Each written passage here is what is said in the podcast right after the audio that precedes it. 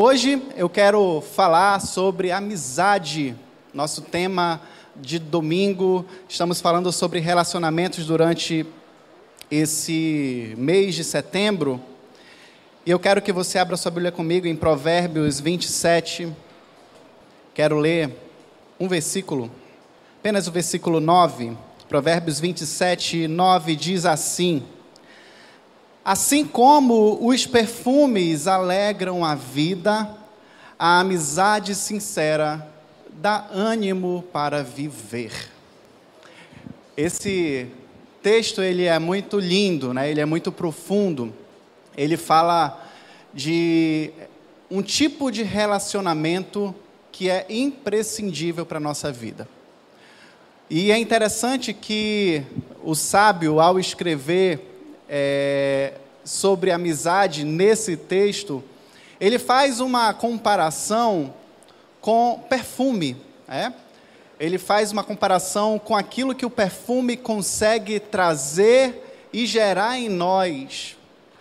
E mal ele sabia, talvez, né, há milênios atrás, né, não haviam dissecado isso é muito recente, é, tem alguns séculos apenas, né? um século e pouquinho, que nós tivemos avanços na anatomia, no, no descobrimento de como funciona é, toda a parte de funcionamento neurológico do ser humano. Mas ele não sabia que o bulbo olfativo, que é a parte responsável pela captação dos cheiros, dos aromas, dos odores, ele tem uma ligação direta com um sistema que a gente chama de sistema límbico, que ele é responsável pelas nossas respostas emocionais e comportamentais. Mas talvez ao perceber é, aquilo que ah, um perfume trazia para ele, memórias, lembranças, é, a gente tem aquela memória olfativa, às vezes a gente sente o cheiro, a gente lembra de alguém, a gente lembra até de alguém que já se foi, ou de um momento da infância. E o cheiro ele tem esse poder. Ele tem esse poder de remeter você para coisas boas ou ruins. Mas aqui o sábio ele disse que assim como os perfumes alegram a vida, ele fez questão de trazer um efeito de um perfume bom, um perfume que é agradável, um perfume que não é enjoativo, um perfume que é na medida. Porque tem tudo isso, né? A gente quando sai de casa de manhã cedo, se a gente usa um perfume noturno forte, alguém vai sentir enjoo. Até no perfume a gente tem que ter cuidado. E o perfume bem dosado, cheiroso, bem cuidado, na medida certa, ele traz coisas boas. Inclusive, tem uma área de, de atuação da aromaterapia que tem fundamento. Né? Porque, sim, os aromas, eles têm esse poder, eles têm esses efeitos, eles podem ser relaxantes, eles podem ter um efeito tranquilizante, ele pode ter um efeito energizante. E da mesma maneira, o sábio disse: Olha, da mesma forma como os perfumes conseguem trazer alegria à vida, assim é uma amizade sincera. Essa, ela dá ânimo para viver. Ela traz é, uma satisfação e um, uma energia que talvez sem ela, com muita dificuldade, nós conseguiríamos. E eu quero começar essa, essa reflexão com vocês falando sobre isso, porque a amizade é algo essencial. Se eu pudesse elencar dentre todos os relacionamentos, um dos relacionamentos mais importantes que nós temos na vida é a amizade. A Bíblia, inclusive, ela é farta em falar de amigos eu ousaria dizer que quantitativamente ela tem muito mais orientações e conselhos e histórias envolvendo amizades do que outras relações. Afinal, o próprio reino de Jesus, ele instituiu em amigos, com amigos. E quem consegue descobrir o maior segredo da vida, essa pessoa é bem-aventurada. E um dos maiores segredos que nós temos para ter uma vida feliz, plena, alegre, são as amizades. E eu não sei como está a sua vida hoje em dia em relação a tudo isso. Eu não sei como está a sua vida em relação a esse tipo de relacionamento. Mas eu peço que, inclusive, você faça um exercício comigo aqui agora. Lembre-se dos seus momentos mais felizes, daqueles momentos que talvez você conquistou algo, se formou, casou, que você de repente conquistou um, um cargo que você tanto almejava. É muito possível que nesses momentos você tenha amigos neles. Eu diria que é muito normal que nesses momentos vocês tenham amigos neles. Você, quando vive, experimenta um momento como esse, você quer compartilhar. Você quer ligar para alguém, você quer, você quer dividir essa alegria. Você faz questão de fazer com que outras pessoas partilhem com você dessa alegria. E da mesma forma, se você for pensar em momentos de dores, em momentos de desafios, em momentos de perdas, eu não tenho dúvida que se você estava cercado de amigos, esses momentos se tornaram menos desagradáveis. Eles se tornaram mais leves. Imagina você enfrentar a dor de uma perda, ainda assim no meio de uma solidão. É muito pesado. E é por isso que a amizade é um tema tão importante e a gente escolheu tirar um domingo para falar sobre ela. A gente escolheu tirar um domingo para a gente fazer essa reflexão, porque existe algo que nós precisamos aprender a reconhecer, a valorizar e a investir, que são nos nossos amigos. Tem muita gente que se lamenta, tem muita gente que se sente sem amigos, tem muita gente que olha e fala: Isso não é para mim. Eu não confio em ninguém. Eu não confio nas pessoas. Essa história de amizade não funciona para mim. E quando eu, eu, gosto de voltar um pouquinho lá para as questões fisiológicas, porque às vezes palavras né, não fazem tão sentido para algumas pessoas.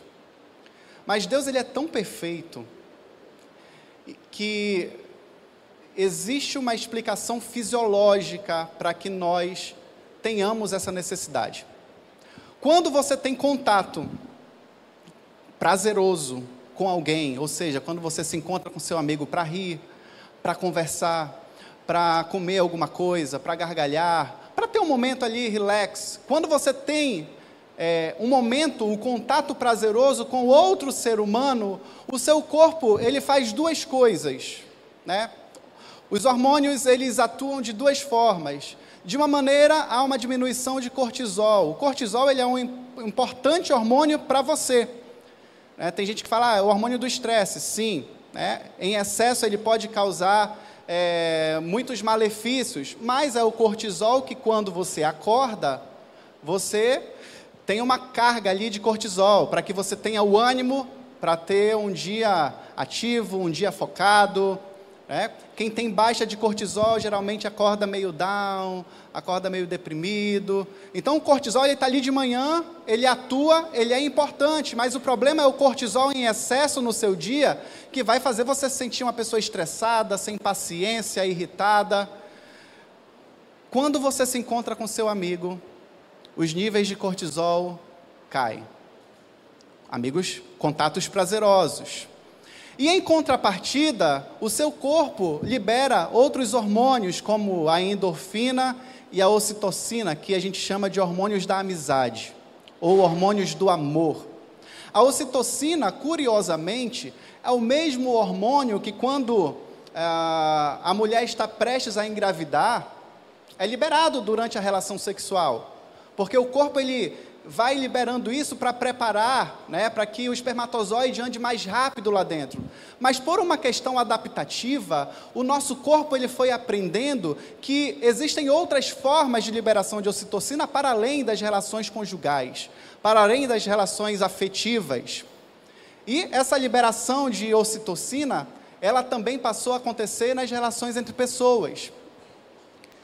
E é por isso que quando eu tenho um contato, um encontro prazeroso com outro ser humano com o qual eu me identifico, eu começo a me sentir relaxado.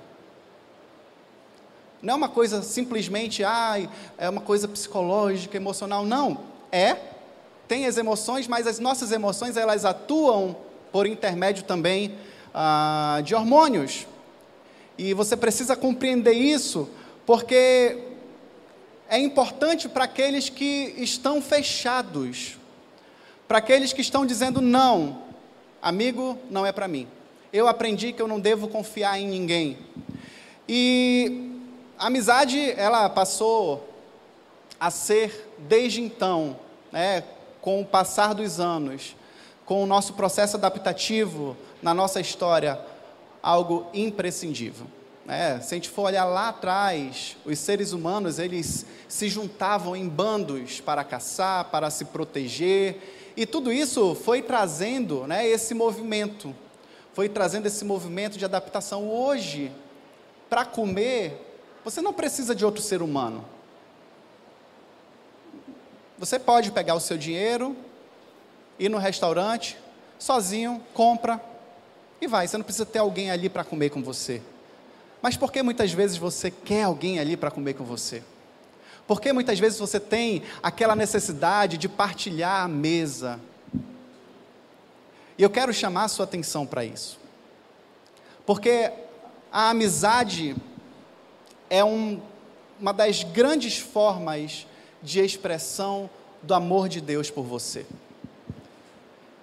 E quando você se fecha, quando você não se permite, você perde, você deixa de experimentar uma das maiores riquezas que Deus nos deu através das relações entre pessoas.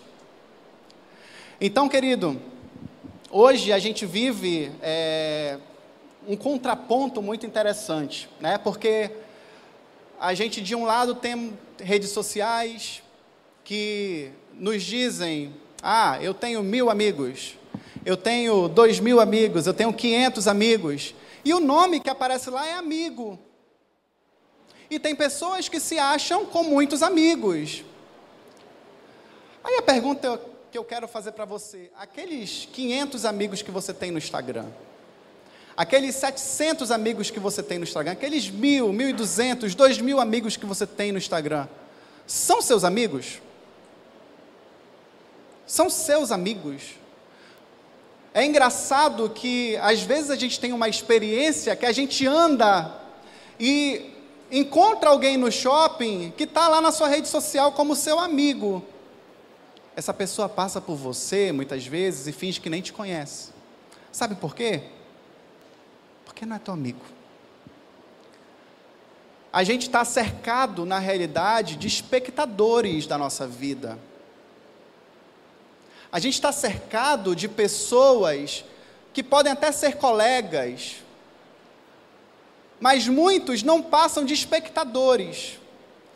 Podemos até ter torcedores, pessoas que não nos conhecem muito bem, mas torcem por nós, que nos acompanham, estão ali torcendo por nós, mas se ver, se encontrar você no meio da rua, não vai rolar nada não. Nem se preocupe. Porque não tem vínculo. São relações quase rarefeitas. Não falo nem líquidas. Líquida tem ali algo que a gente consegue mensurar e ver. São relações de tipo de fumaça que vem assim, ó, e vai embora. E é interessante que quando a gente vive né, esse processo de rede social, a gente tem a, a, aquele costume, pelo menos a geração mais recente, de compartilhar sua vida. Alguns muito, Alguns em extremo, outros são low profile, né? Ficam ali escondidinhos, só acompanhando a vida dos outros.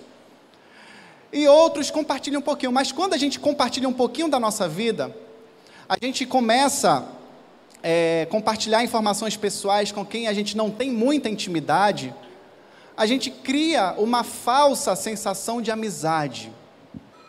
Quando você compartilha informações suas com quem você não tem intimidade, e essa pessoa dá lá uma curtida, manda um coraçãozinho, manda uma palminha, você começa a criar dentro de si essa falsa sensação de amizade. Parece que vocês se conhecem, ó. Parece que a vida de vocês é, é partilhada ali no dia a dia. E o inverso também é verdade. Quando você acompanha alguém com frequência no Instagram, você começa a se sentir amigo daquela pessoa. Tem gente que acompanha blogueiros, né, youtubers, e é interessante que quando você acompanha alguém com frequência, que você gosta, você começa a achar que aquela pessoa faz parte ali da sua vida. Você começa a ter aquela sensação de, poxa, eu sou amigo dele. Mas se porventura essa pessoa vier em Manaus, você vai ver, você conhece a vida dele inteira, mas ele vai olhar para você e. Quem é tu? Não tem. Não tem relação. Não tem vínculo. E o pior é que as pessoas estão se satisfazendo com isso. As pessoas estão se satisfazendo com essas amizades virtuais e trocando pelas amizades reais de carne e osso. As pessoas estão simplesmente ali conformadas, mas a verdade é que nós temos poucos amigos de carne e osso e muitos conhecidos ou quase até desconhecidos. Existe uma pesquisa que foi feita lá na Universidade de Oxford, pelo antropólogo Dunbar. Ele disse que, fisiologicamente falando, é praticamente impossível que alguém tenha mais de 150 amigos. Quem tem 150 amigos aí, levanta a mão. Olha, o Rafael tem 150 amigos. Eu pensei, eu, eu, eu, prometo que eu pensei que mais gente ia levantar a mão, porque eu conheço gente que tem muitos amigos. E Dumba ele fala o seguinte: olha, é praticamente impossível, fisiologicamente, que alguém tenha mais que 150 amigos. Por conta do nosso tamanho do cérebro, nós não temos a capacidade de ter mais do que 150 amigos. E o estudo dele ele vai fazendo, passando um crivo, tipo uma peneira, para dizer, olha, são tantos amigos, tanto os amigos mais próximos, outros amigos mais próximos ainda e outros amigos íntimos. E é legal quando a gente vai percebendo isso, que na verdade, essas 150 pessoas, ele diz que inclui familiares, pode estar seu pai, sua mãe, seu irmão, sua prima, sua tia lá de Fortaleza, enfim, encontra os familiares e as outras pessoas. E à medida que alguma pessoa nova é inserida na sua vida, alguém sai. É isso que Damba fala. Você não consegue se relacionar de maneira boa, de maneira minimamente ali para você trocar ideia, para você ter qualidade de vida, de troca com mais de 150 pessoas. E ele diz que dessas 150, apenas 50 são aqueles amigos ali que você consideraria mesmo para um momento ali de intimidade com você.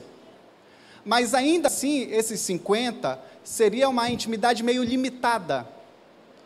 Não seria aquela intimidade que você vai, de repente, lembrar daquela pessoa em um momento de dor e ligar para ela.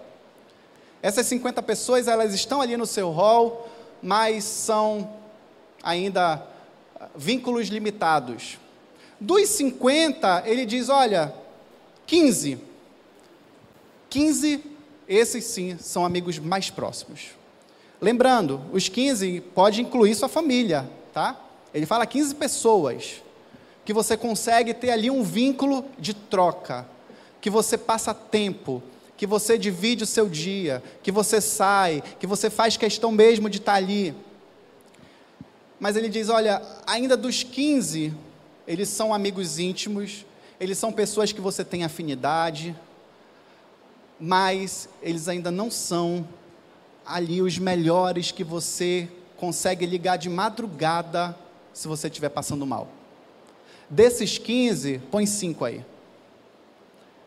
São cinco amigos íntimos, geralmente, que um ser humano consegue ter para dividir a vida, para ter um momento de intimidade, para até aceitar um dinheiro emprestado, ou emprestar um dinheiro ali sem, sem medo, sabe? Porque tem gente que empresta dinheiro, só que empresta dinheiro e ama mais o dinheiro do que o amigo.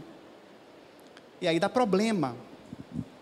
Inclusive, eu estava conversando com uma paciente que ela estava tendo problemas de amizades, uma senhora já, e ela emprestava dinheiro para amiga, e eu falei assim: Olha, Fulana, você tem que, na próxima vez que essa sua amiga pedir seu cartão emprestado, antes de você emprestar seu cartão, você tem que consigo mesmo definir no seu coração o que, que é mais importante, a minha amiga ou esse dinheiro. Porque se o dinheiro for mais importante, não empreste, porque você vai perder a amizade. Porque essa pessoa pode falhar com você, ela pode atrasar, como estava atrasando. E a pessoa estava ficando frustrada, chateada. Essa pessoa vai ficar. Então não empreste. Se o dinheiro é mais importante do que essa sua amiga, e você não vai compreender um atraso, não empresta. E ela começou a se trabalhar isso. Não, a minha amiga é mais importante, eu sei que ela está precisando, eu vou emprestar. E se ela atrasar, eu vou ter tolerância e não vou ficar chateado com ela, porque eu sei que ela vai me pagar. Essa foi a conclusão que ela teve sessões depois e emprestou dinheiro para a amiga dela. amiga mesmo, né? Talvez entre as cinco lá. Mas, o que, é que eu quero dizer com isso? Vai você emprestar seu cartão para alguém que está entre os 50 amigos. Possivelmente essa pessoa vai sair rapidinho dessa lista. É difícil. É difícil.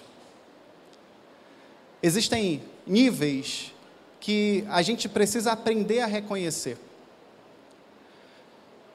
Mas eu quero chamar a atenção, porque no contraponto da existência de amizades, existe a inexistência de amizades. Por exemplo, se você entrar em uma comunidade espiritual, uma igreja, e ver membros ali tristes, das duas, uma. Ou aquela igreja, aquela comunidade está em déficit de palavra, de ensino de qualidade, ou seja, essa igreja não está suprindo espiritualmente, alimentando aquela pessoa. E eu falo de palavra não apenas aquilo que é pregado, inclui a ministração de louvor, que nós somos edificados, ministrações eh, de escolas, enfim. Ou essa igreja está falhando nisso, ou essa igreja está com relacionamentos deficitários. Está tendo problema de relacionamento. Porque é basicamente o que prende alguém em uma comunidade é isso. Eu acho essa comunidade bíblica, espiritual me alimenta e aqui eu tenho relações. Se eu chego em uma comunidade e não consigo ter relacionamento, é pouco provável que eu fique é pouco provável que eu permaneça por muito tempo, eu posso até insistir nela, mas em algum momento eu vou sentir falta. Em algum momento, a minha fé, ela vai requerer que alguém me confronte, que alguém me edifique, que alguém me oriente, que alguém me afague, que alguém me abrace. E quando uma comunidade ela falha nisso, aí sim, é muito provável que existam pessoas insatisfeitas. E eu quero dizer que ter amigos é para você. Você que talvez entrou aqui e tenha experiências negativas no seu passado, de traição, de deslealdade. Você que entrou aqui e talvez olhe e fale: Eu não confio em ninguém. E pode usar até Jeremias 17 para dizer: Maldito é o homem que confia no homem, faz uma leitura deturpada aí das Escrituras para se justificar. Inclusive, tem até canções ditas cristãs que falam né, coisas do gênero: não conte seu problema para ninguém, fale tudo para Deus, não conte, não fale das suas dores. Isso não é bíblico. Ter amigos é para você. E por que, que eu estou falando isso? Eu quero convidar você a ir lá no começo, a ir lá no início de tudo. Antes mesmo da criação do mundo, antes mesmo da criação, até mesmo dos anjos, quando a gente olha para Deus, a gente se depara com um Deus triuno, um Deus relacional, um Deus que tinha um relacionamento perfeito um com o outro. E isso nos mostra que as relações, os relacionamentos sempre existiram. Deus não criou relacionamento para o ser humano. Deus não criou relacionamento, ah, vou criar é, pessoas para se relacionarem, porque talvez. Não, não, não. Sabe por que ele criou? Porque quando Deus criou, diz lá em Gênesis, no capítulo 1, 26, façamos o ser humano a nossa imagem, ele será semelhante a nós. Ele está dizendo assim, basicamente: Ei, eu te criei, a minha imagem, a minha semelhança, e eu sou um Deus relacional. Eu sou um Deus de relacionamento. Antes de tudo existir, antes dos anjos existirem, eu já existia e me relacionava. E é por isso que nós temos necessidade dentro de nós de se relacionar. Jesus, ao morrer na cruz, ele não pretendia que ao desfrutar da presença dele, você simplesmente ali dissesse e substituísse as amizades espirituais e falasse: Não, eu já tenho Jesus, meu amigo, eu não preciso de mais ninguém. A gente até ora isso, mas cada coisa no seu devido lugar. Quando eu reconheço que Jesus é suficiente para mim, eu não estou eliminando as outras coisas que Ele me deu, entenda isso. Quando eu digo que Jesus é meu melhor amigo, eu não estou dizendo que eu não posso e não devo ter nenhum outro amigo, porque Ele não veio para isso. Quando eu digo que Jesus é tudo para mim, eu não estou dizendo que eu não devo colocar força, ímpeto em outras coisas mas eu estou falando de uma relação ali de confiança e dependência em Deus. Amém. Mas e as outras coisas que Ele mesmo gerou no meu coração? E as outras coisas que Ele mesmo me deu? E as outras coisas que Ele mesmo colocou em você a necessidade e você não tem dado a devida atenção? Independentemente se você seja uma pessoa introvertida, independentemente se você seja uma pessoa extrovertida, você é chamado a se relacionar. Talvez você tenha dificuldade, ou talvez você não tenha nenhuma dificuldade. E é interessante, né, porque algumas pessoas introvertidas, elas têm dificuldade de iniciar relacionamentos. Mas algumas pesquisas mostram que os relacionamentos das pessoas introvertidas, elas são mais profundos. Pessoas extrovertidas se relacionam mais fácil, mas é difícil eles terem relacionamentos aprofundados. E é por isso que eu quero dizer, independente se você seja introvertido, extrovertido, independente da sua forma de, de enxergar o mundo, de enxergar as pessoas, amizades, relacionamentos foram feitos para você. John Piper disse o seguinte, né, que Jesus pretendia que a nossa amizade com Ele fosse o pulsar da sua, da nossa amizade com outras pessoas. Ou seja, essa relação de amizade que nós temos com o Pai, com Cristo, com o Filho, com o Espírito, ela não substitui qualquer outro tipo de amizade que você possa e deva ter. Vocês estão comigo? Podem dizer amém? amém. Aí você vira para mim e diz: Ah, eu não sei se eu consigo. Eu já estou muito machucado. Eu já estou muito ferido. Eu já fui ensinado que eu não devo confiar em ninguém. Eu já fui ensinado que se eu contar os meus planos, vai vir um olho gordo. Olha, olha, tem muito problema nessa frase, né? E vai acontecer o inverso. Eu tenho uma outra paciente que fala isso, Ismael. Eu não consigo, eu não posso falar isso para fulana, porque tu acredita que uma vez eu disse algo para minha amiga que eu queria um, um, um vaso novo. Aí eu comprei o vaso. Quando ela saiu de casa, ela me visitou, falou que vaso lindo. Quando ela saiu, o vaso quebrou. Aí como eu vou? É ali, amada. Difícil, né?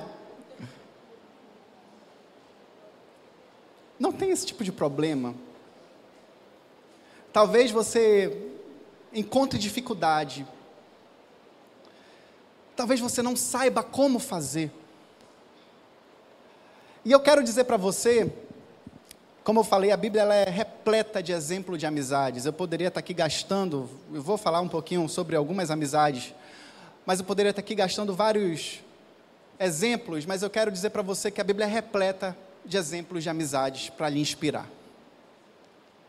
Se você for pegar, por exemplo, o livro de Provérbio, você lá não vai aprender a fazer amigo. Mas o livro de Provérbios vai te ensinar uma coisa muito poderosa. Ela vai te ensinar a ser um amigo melhor. E quando você aprender a ser um amigo melhor, não tenha dúvida, você terá os melhores amigos. Tem gente que espera muita coisa que espera que as coisas cheguem, que espera que as coisas venham, espera que os passos sejam dados, mas pouco fazem. Estão ali só na espera e fala: "Ah, ninguém me gosta, ninguém me curte, ninguém me ama. Ó oh vida, ó oh céus. Eu não sou amado." Eu até pergunto: "Você é chato?" Você já se perguntou isso? Eu sou chato? Eu sei que eu sou. Mas é importante você conhecer a sua chatice. Isso é sério. Você tem que conhecer a sua chatice. Porque tem gente que é chata e não sabe que é chata. Sabe aquele tipo de pessoa que você senta na mesa e você se cansa? Você se cansa? Eu conheci algumas pessoas assim no decorrer da minha vida. Quando eu sentava na mesa, estamos comendo, eu saía exausto lá do café. Pessoas cansativas, porque são pessoas pesadas, pessoas murmuradoras, ou pessoas que só falam de si, pessoas que só querem falar, falar, falar, falar, falar, falar, falar, falar. Fala, Amado, pega uma água aqui um pouquinho, pega, dá um tampinho cansa. Você é assim? Pergunta de alguém que você ama e pergunta, eu sou chato? E não fica ofendido, tá, se ele te responder. Porque você precisa se conhecer. Você precisa se entender um pouquinho mais. Porque amigos melhores têm melhores amigos. Se você quer ter relações profundas, comece não espere, não espere acontecer. Conheça, inclusive, as suas chatices, porque todo mundo tem chatice. Quem é meu amigo sabe quais são as minhas. E quando eu vejo que as minhas chatices já estão ali enchendo, eu paro, retrocedo, opa, chega, vamos agora mudar de assunto, e pronto. E a gente se ama. Mas, não deixe de experimentar amizades por conta disso. Mas cuidado. No ímpeto de fazer amizade, você pode fazer falsos amigos. E entre não ter amigo e ter um falso amigo, é melhor não ter amigo. Não tenha dúvida disso. Existem muitas pessoas que hoje são prisioneiras do álcool, muitas pessoas que são prisioneiras de drogas, que são até prisioneiras mesmo de cárcere, pessoas que tiveram a sua vida destruída, pessoas que até morreram por conta de falsas amizades. Falsas amizades fazem vítimas. Tenha cuidado com elas. Por que, que eu falo tenha cuidado? Porque eu e você, todos nós, estamos suscetíveis às falsas amizades. Elas chegam ali com palavras doces, elas chegam com palavras agradáveis, suaves, tentando lhe encantar, tentando lhe convencer. Essas falsas amizades chegam com propostas lindas. Amizades que mostram um caminho largo da futilidade e da rebeldia contra Deus. Fuja delas. A escolha de um amigo, ela precisa ser criteriosa. Quando eu falo da escolha de um amigo, eu estou falando dos 15 amigos lá de Damba. Eu estou falando dos 12 de Jesus, ou dos três melhores amigos dele. Né? Interessante que, pegando o estudo de Damba e, e a vida de Jesus, nós vemos é, essa gradação de relacionamentos do Mestre. Ele era amigo de todos.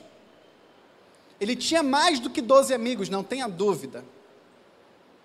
Ele tinha mais do que os doze, tinha as mulheres que ajudavam no seu ministério, tinham outros que o acompanhavam, mas ele sentava ali na mesa da intimidade com doze e mostrava coisas incríveis para três.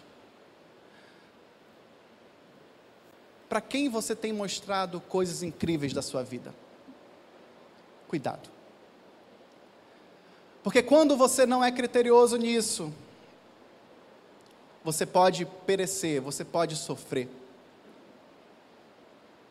A escolha de um amigo, ela não é igual uma escolha de uma roupa, mesmo que essa roupa seja para uma festa.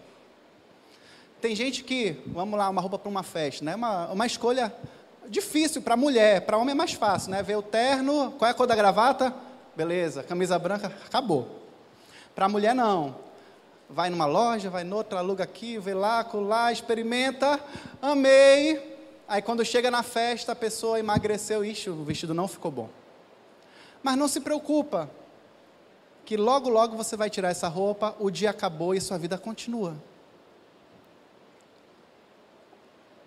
O amigo que você põe na sua vida, não. A pessoa que você insere na sua intimidade, não. Provérbios 12, 26 diz: O justo, ele deve escolher seus amigos com cuidado, pois o caminho dos ímpios os desvia. Inclusive, o nosso pastor colocou ontem lá no grupo da Refúgio, incentivando os pais a trazerem seus filhos adolescentes aqui para o Rádio Banca, e eu quero ressaltar isso Cuide das amizades dos seus filhos. Zele por elas. Oriente-os. Instrua-os. Facilite para que eles tenham amizades que edificam. Para que eles tenham amizades que vão fazer a diferença na vida deles. O justo deve escolher seus amigos com cuidado, pois o caminho dos ímpios os desvia. Salomão ele traz aqui no livro o exemplo de vários amigos impostores. E esses falsos amigos, geralmente, eles estão ali por um interesse. São amigos utilitaristas, que só estão com você muitas vezes por aquilo que você tem para oferecer. Lá em Provérbios, Salomão traz exemplos de amigos interessados em dinheiro. Provérbios 14, 20, Provérbios 19, 4, Provérbios 19, 6 e 7. Mas, para além desses exemplos, talvez o interesse desse amigo falso, desse amigo utilitarista, seja outra coisa. Nenhum de nós está imune ao perigo das falsas amizades. E eu não falo isso para você ser uma pessoa medrosa, uma pessoa que tem dificuldade, não, mas para ser uma pessoa atenta. Eu quero que você abra sua Bíblia comigo em 2 Samuel, capítulo 13.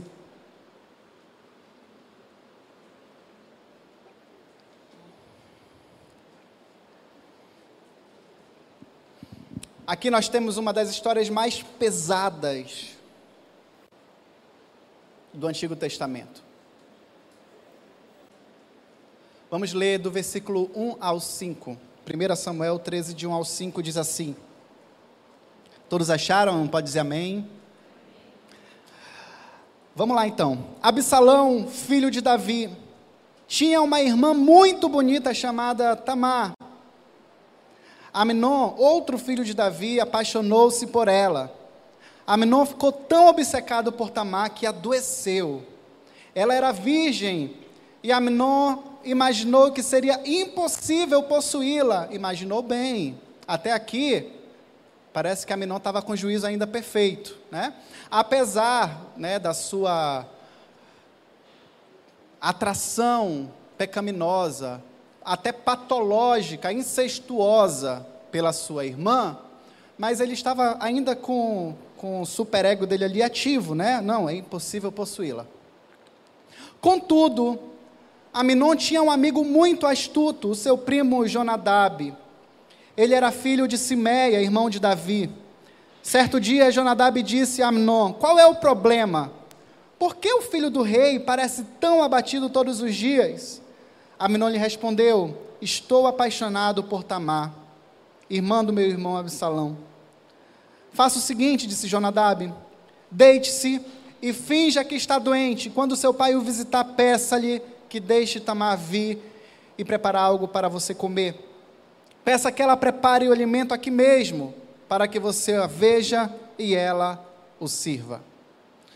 Essa história basicamente fala do sobrinho do rei Davi, Jonadab, que estava frequentando a casa do seu filho Amnon, que percebeu que Amnon estava triste, estava ali cabisbaixo, estava abatido. Ele estava tão obcecado, como diz o versículo 2, que chegou até a adoecer o seu semblante. Por aquele sentimento patológico pela meia-irmã dele, Tamar. Só que Amnon, ele escolheu abrir o coração dele para a pessoa errada. Amnon escolheu abrir o coração dele para uma pessoa astuta, para um amigo de má índole, para um amigo que não queria o seu bem, possivelmente. Porque quem quer o bem de alguém, não passa a mão na cabeça. E aqui a gente vê no decorrer do capítulo que Amnon, ele fez aquilo que o seu primo, amigo, orientou. E acabou que aconteceu o estupro, ele ficou com náuseas após o episódio, e todo o decorrer da história vocês sabem. Absalão ficou furioso, dois anos depois, ficou alimentando aquele ódio no coração, matou o seu irmão, enfim, uma tragédia familiar. Depois Absalão ficou com ódio do seu pai tentou tirá-lo do trono. Agora perceba todo esse desastre por conta de um conselho perverso de um mau amigo. Talvez, que só são inferências, talvez, se Aminon tivesse recebido um conselho de um bom amigo, ele teria mudado seu coração. Você percebe? Ele fala assim: não, é impossível possuir minha irmã. Se alguém chegasse e reforçasse isso, de fato, isso não é o correto. Não faça isso. Tire isso do seu coração. Eu vou te acompanhar. Eu vou conversar com você todo dia para saber como é que está isso. Vamos tentar fazer outras coisas. Se ele tivesse sido acompanhado por um bom amigo, muito possivelmente isso aqui não teria acontecido. E o que é que isso traz para a gente? Que o que mais me chama a atenção é que muitas pessoas se cercam de pessoas com a ideia errada. Muitas pessoas se cercam de amigos com conselho errado. Muitas pessoas se cercam com amigos de atitude erradas e querem ser abençoados. Meu irmão, você está cercado de pessoas com ideias, conselhos, atitudes, tudo errado, e você quer ser uma bênção, você quer ser abençoado? Difícil. Provérbios 13, 20 diz: Aquele que anda com os sábios será cada vez mais sábio, mas o companheiro dos tolos acabará mal. E é por isso que eu quero chamar a sua atenção: cuidado com quem você partilha a sua intimidade. E isso aqui não é um conselho para você se afastar dos seus amigos não cristãos. Não. Eu estou fazendo esse parêntese bem grande aqui. Não seja esse crente chato, bitolado que se afasta das pessoas. Não é sobre isso. Eu estou falando, se afaste dos amigos maus, das pessoas de má índole, das pessoas que te dão maus conselhos, das pessoas que te dão conselhos que vão de encontro àquilo que a palavra de Deus te ensina. Pessoas que muitas vezes até te constrange por você não fazer aquilo que a Bíblia manda você fazer. Se afaste dessas pessoas. A Bíblia nunca mandou você se afastar do ímpio. Nunca. Até porque você deve ser sal e luz para essa pessoa. Você deve ser o meio pelo qual essa pessoa vai encontrar a vida, a salvação e a libertação. É muito mais fácil você encontrar nas Escrituras orientação de se afaste do falso crente do que do ímpio. Isso a Bíblia orienta. Então, precisamos ter esse cuidado. 1 Coríntios 15, 33, fala: Não vos enganeis, as más conversações corrompem os bons costumes. O contexto desse texto aqui ele é muito interessante. Paulo ele estava orientando a igreja sobre um tema muito importante para a fé, que é a ressurreição. Existia entre os coríntios algumas pessoas que falavam: não, a ressurreição não existe, o ser humano não vai ressuscitar, isso não acontece, isso não existe. E Paulo vem e fala: ei, para com isso. Tu não percebe que quando você não entende que a ressurreição é real, a tua fé não vale de nada? Porque se a ressurreição não existe, Jesus não ressuscitou. E se Jesus não ressuscitou, quem está fazendo aqui não tem sentido. Porque a obra não foi completa. E ele fala: tenham cuidado, as más conversações corrompem os bons costumes. E que costume estaria corrompendo a ponto de fazer com que essas pessoas perdessem a fé? Cuidado com falso amigo. Ame todo tipo de pessoa. Ame. Ame a pessoa mais difícil que aparecer na sua vida. É difícil, mas ame. Porque você não vai estar fazendo nada além do que Jesus mandou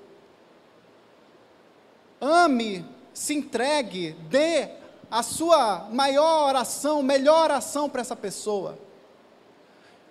Ame aquela pessoa que debocha da sua fé. dê o seu melhor sorriso, dê o seu melhor abraço,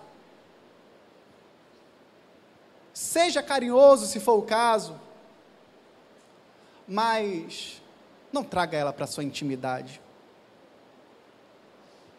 A intimidade é para poucos. Tenha cuidado. Os verdadeiros amigos, esses sim nós devemos valorizar. Esses sim nós devemos ser intencionais em investir.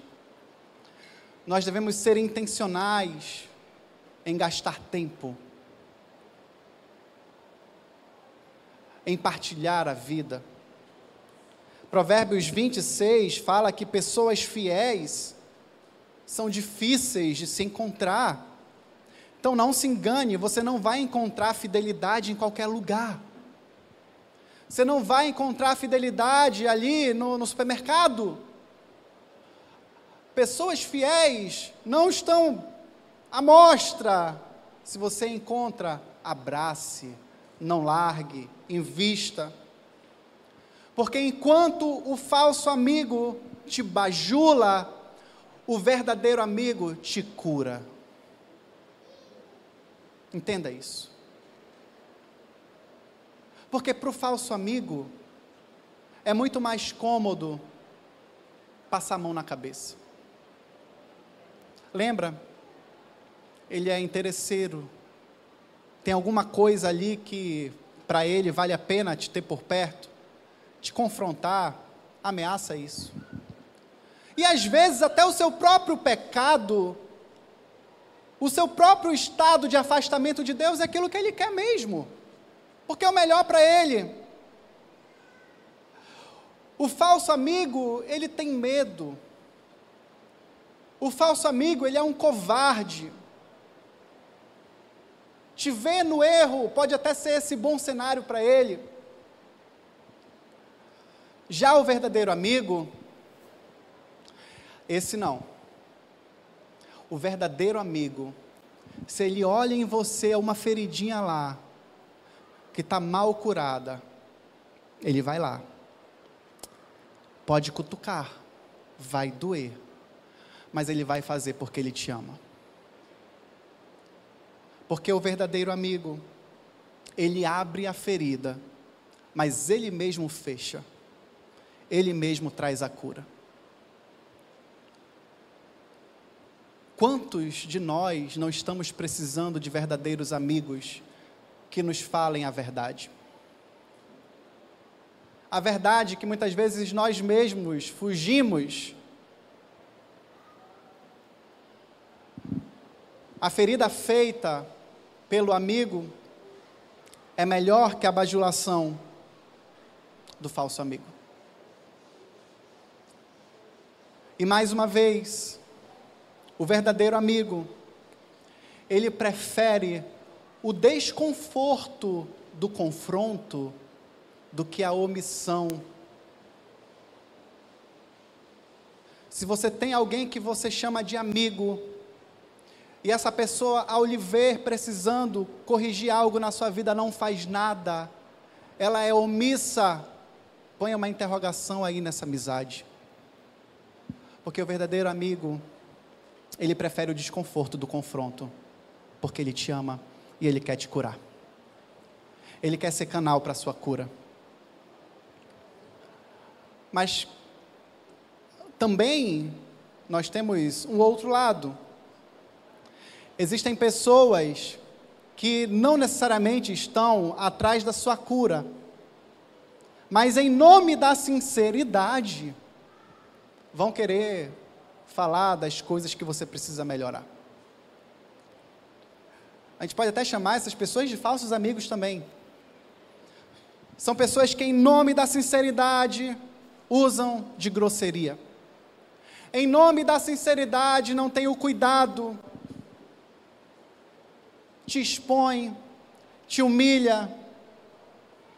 Em vez de fazer você se consertar, faz você se afastar de vez. Em vez de fazer você ficar mais forte, te enfraquece, te envergonha. Não seja, em nome de Jesus, essa pessoa. Tem gente que simplesmente fala assim: não, eu sou uma pessoa verdadeira, doa em quem doer, eu vou falar. Não.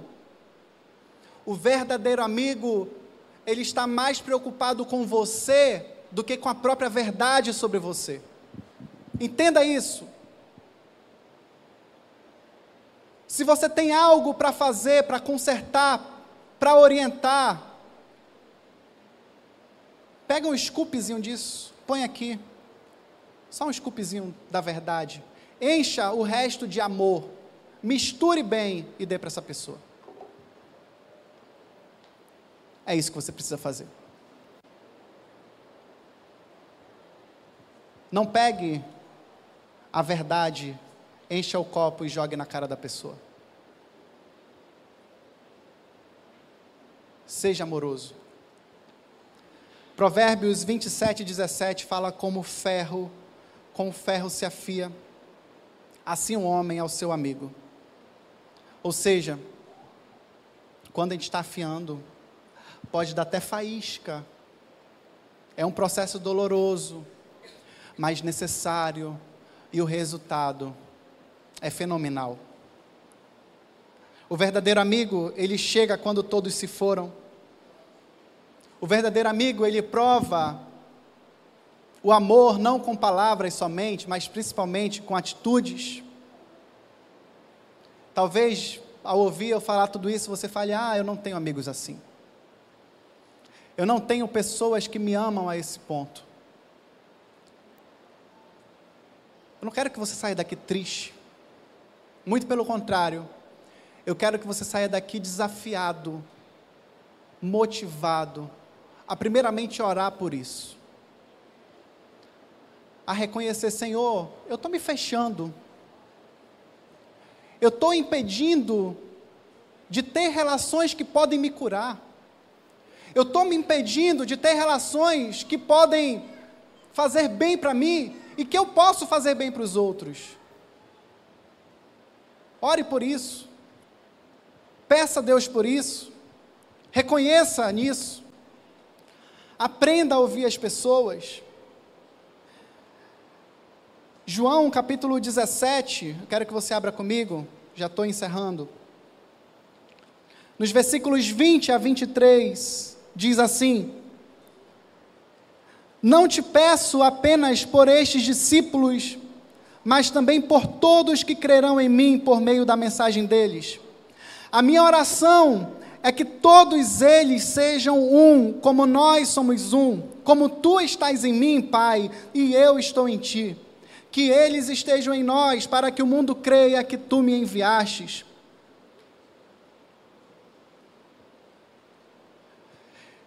E Jesus continua, versículo 22: Eu dei a eles a glória que tu me deste, para que sejam um como nós somos um.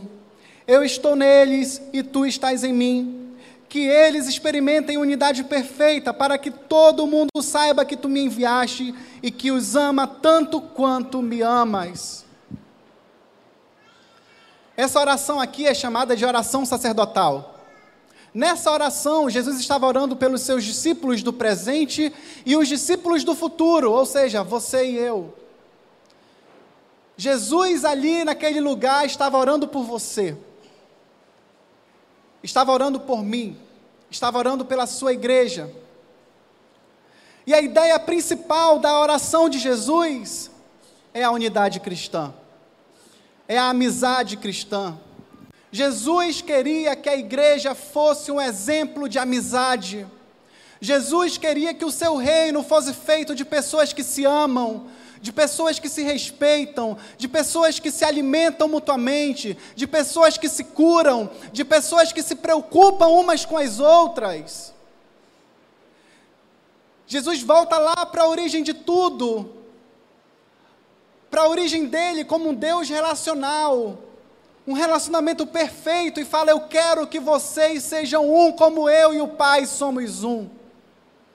Eu quero que vocês vivam em unidade, da mesma maneira que eu, meu Pai, vivemos em unidade. E olha que coisa profunda. Quando nós estamos em unidade, quando a igreja de Jesus se ama, se respeita, se ajuda, se considera, nós somos um entre nós, nos tornamos um com Ele, e no versículo 21 diz: Aí sim o mundo vai saber que o Pai me enviou. Olha que coisa profunda. Talvez você não se importe com isso. Talvez nada do que eu falei tenha te convencido sobre ter relacionamentos de amizade aqui. Mas eu quis encerrar com esse texto porque eu acho que ele é imprescindível. Porque se você é igreja de Jesus e não entende isso, você não é igreja de Jesus. Se você quer viver no seu mundo isolado, apenas fazendo aquilo que lhe apraz, sem ter responsabilidade com o corpo de Cristo, você está totalmente fora daquilo que Jesus orou por você. Daquilo que ele investiu tempo pedindo e clamando, Pai, que eles sejam um, como eu sou um contigo para que o mundo perceba através disso, através da igreja, através da nossa vida, através daquilo que flui, que emana do povo de Deus, que sim, Jesus é o Messias, que Jesus é o enviado de Deus. E é por isso que a igreja não é lugar de porfia. A igreja de Jesus não é lugar de divisão. A igreja de Jesus não é lugar de inimizade, não é lugar de ciúme, não é lugar de indiferença. Fuja de pessoas que plantam a inimizade. Fuja de pessoas que, que plantam a semente da discórdia. A palavra já dizia lá em Salmos, no Antigo Testamento, Salmo, Provérbios, que sim. Existem seis coisas que o Senhor odeia. E a sétima ele abomina. E quando a gente olha a oração de Jesus, a oração sacerdotal, a gente passa a entender por que, que ele abomina a sétima coisa. A sétima coisa é aquele que faz, que planta discórdia entre os irmãos. E quando a gente olha a oração sacerdotal, a gente entende porque isso é um assunto caro para Jesus. É por isso que ele abomina quem faz discórdia, porque essa pessoa divide o corpo, essa pessoa, de certa forma, tenta rachar a obra dele. Essa pessoa, na realidade, está ali com o espírito de Satanás, o espírito do anticristo, querendo ir contra, ir de encontro à obra de Jesus. Por isso, fuja, não dê ouvidos. Se alguém chegar no seu ouvido querendo plantar inimizade, falar do fulano, beltrano, discórdia, inveja, ciumeira, fala não. Não. Eu fui chamado para amar. Eu fui chamado para perdoar. Eu fui chamado para me relacionar. Eu fui chamado para abraçar. E Jesus fez isso na prática. Quando ele escolheu os seus doze, ele não escolheu unanimidade, não pense isso. Ele pegou inclusive pessoas antagônicas. De um lado, um publicano, Mateus, coletor de impostos, considerado inimigo do povo de Deus, inimigo da nação alguém que se rebelou, alguém que foi contra. E de outro lado, ele chamou Simão, o zelote, aquele que lutava contra Roma, contra o poder de Roma. E ele botou: Ei, vem cá, zelote, tu luta contra Roma. Vem cá, Mateus, tu coleta imposto para Roma, imposto para Roma. Vocês vão ser meus discípulos. Se amem. Não importa, inclusive a ideologia política se ame. Essa palavra é para nós hoje. A presença de Cristo, ela é, deve ser, a alegria central da amizade cristã. O resto é resto. Porque nós temos em comum a joia mais preciosa de todas. Todas as nossas diferenças se tornam nada diante daquilo que nós temos de maior valor em comum, que é o próprio Cristo. Por isso, honre esse tesouro que você tem. Honre esse tesouro que te foi dado. Ele morreu não para fazer adoradores isolados, mas para permitir que amizades que o exaltem fossem desenvolvidas. Amém? Fique em pé.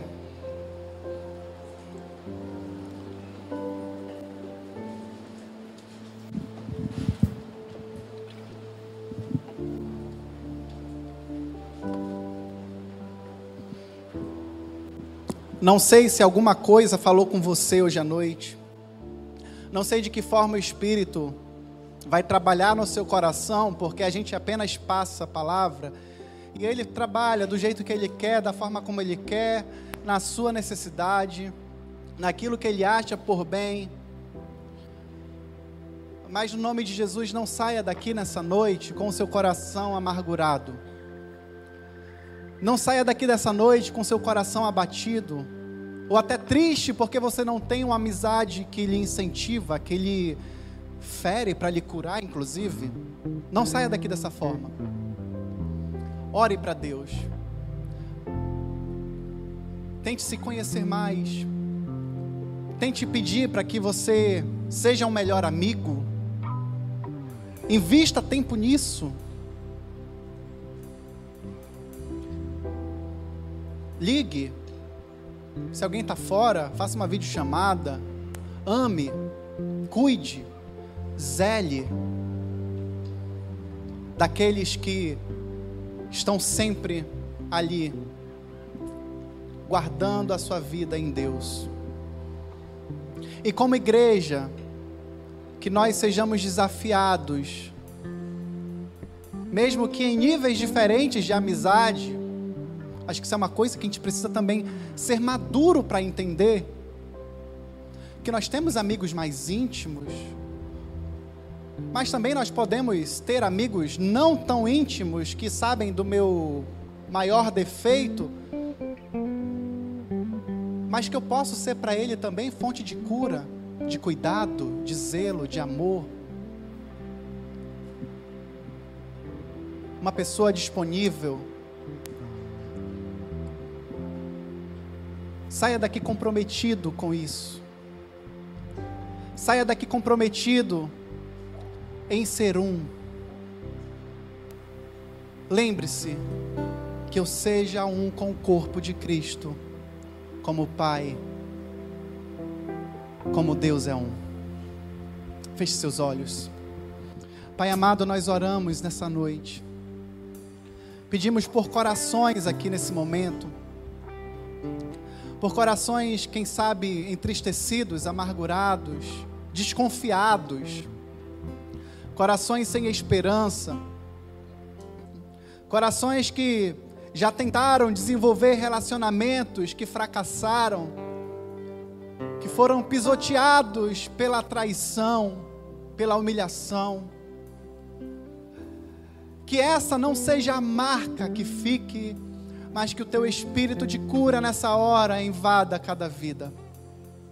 Que nós possamos, Senhor, através da tua palavra, reconhecer aquilo que tu queres para nós, aquilo que tu nos chamou para ser, aquilo que tu nos chamou para fazer. Pai, no nome de Jesus, nos ajuda a sermos melhores.